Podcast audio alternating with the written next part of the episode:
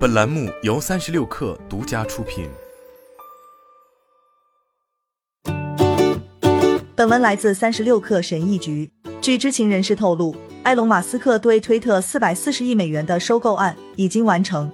经过对这笔交易长达六个月的公开和法律辩论之后，这位全球首富将掌管这家陷入困境的社交网络。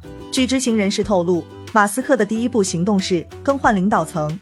掉卷铺盖走人的包括推特首席执行官 Parag Agrawal、法律政策和信任负责人 Vijay Agad，二零一七年加入推特的首席财务官 Ned Segal，以及自二零一二年以来一直担任推特总法律顾问的 Sean e d g e t。两名因相关信息属于非公开而不愿透露姓名的人士表示 e d g e t 已被护送出大楼。该知情人士还透露，在过渡期间，马斯克将担任推特 CEO 的角色，但最终会将该角色交由他人担任。推特拒绝对此消息予以置评。推特股东将以每股五十四点二零美元的价格换出手上的股票。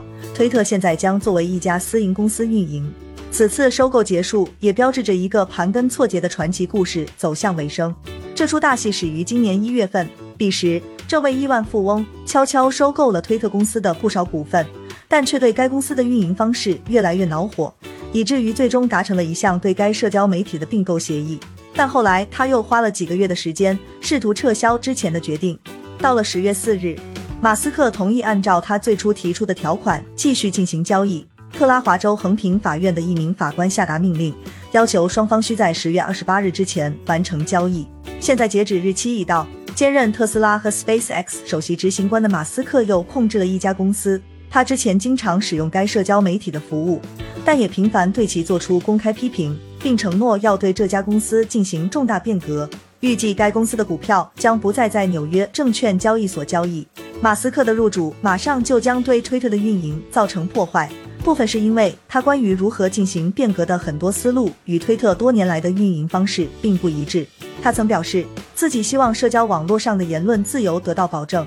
据知情人士透露，马斯克有意取消对用户永久消耗的政策，因为他不相信终身禁令有用。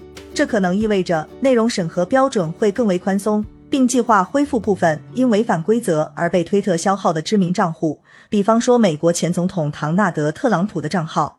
说得更宽泛一点，马斯克的举措将威胁到推特多年来为减少该平台出现的欺凌和滥用情况所做的努力。随着截止日期的临近，马斯克已经开始给推特贴上自己的印记。昨天，他刚刚发布了一段自己走进推特总部大楼的视频，还将自己在这个平台上的个人简介改成了 Chief Tweet。据知情人士说，他已经安排推特产品领导与特斯拉的工程师进行会面，并计划在本周五向推特员工发表讲话。知情人士说，截至周四中午，推特的工程师已无法再在旧金山更改代码。这是为了确保在交易完成前，产品不会发生任何变化。自今年四月这笔收购交易宣布以来，推特的员工就一直在为裁员做准备。在最初为这笔交易筹款时，马斯克就向银行合作伙伴提出了削减成本的想法。一位知情人士本月早些时候表示，一些潜在投资者被告知，马斯克打算裁掉推特百分之七十五的员工。目前该公司的员工人数约为七千五百人，并预计要在三年内将收入翻一番。不过，据知情人士透露，马斯克本周三在访问推特总部时，曾告诉员工，他不打算在接管公司时才撤掉百分之七十五的员工。今年六月，在达成收购协议后举行的一次全体会议上，马斯克表示，推特需要健康起来。所谓健康起来，是指得削减成本。他还表示，只有特殊员工才能在家工作，其他人都得到办公室。总部位于旧金山的推特是最早向所有员工承诺。他们可以永久性的在任何地方工作的大公司之一。推特已经为马斯克做了一些工作。今年五月，该公司宣布将冻结招聘、关闭或缩减全球多个办事处的规模，并取消了2023年全公司到迪士尼乐园疗养的计划。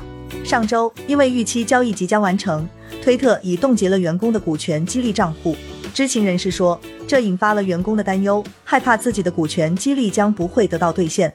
部分员工正在研究讨论劳动法，希望确保自己能拿到合适类型的遣散费。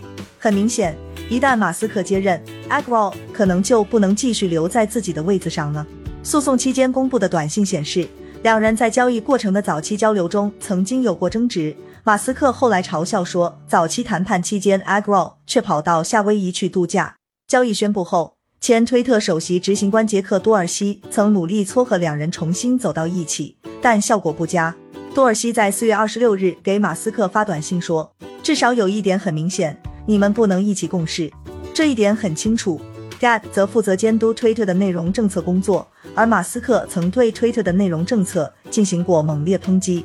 推特的业务主要靠在社交网络上的用户动态消息之间投放广告。自马斯克四月公开说要入主该聊天室以来，公司的业务一直处在困境之中。今年第二季度，自疫情高峰以来，该公司财报首次出现同比销售额下降。且尽管该公司尚未有发布报告收益的计划，但推特可能在第三季度仍将遭遇类似的下滑。马斯克提到了要为推特开发订阅产品，以补充广告收入的可能性，但目前尚不清楚哪些产品或功能可能需要额外付费。推特此前已经推出了一款订阅产品，名字叫做 Twitter Blue，其中包括可编辑某项已发布的推文，但该公司表示这款产品主要针对高级用户，而马斯克并没有被这款产品打动。今年四月，他在给朋友的短信中称 Twitter Blue 根本就是一堆垃圾。在马斯克的领导下，预期推特将极大放开对内容审核的限制，这点引发了人们的担忧，害怕在该社交网络上的对话氛围会恶化，削弱该公司及其信任和安全。团队多年来为限制冒犯性或危险性帖子所做的努力。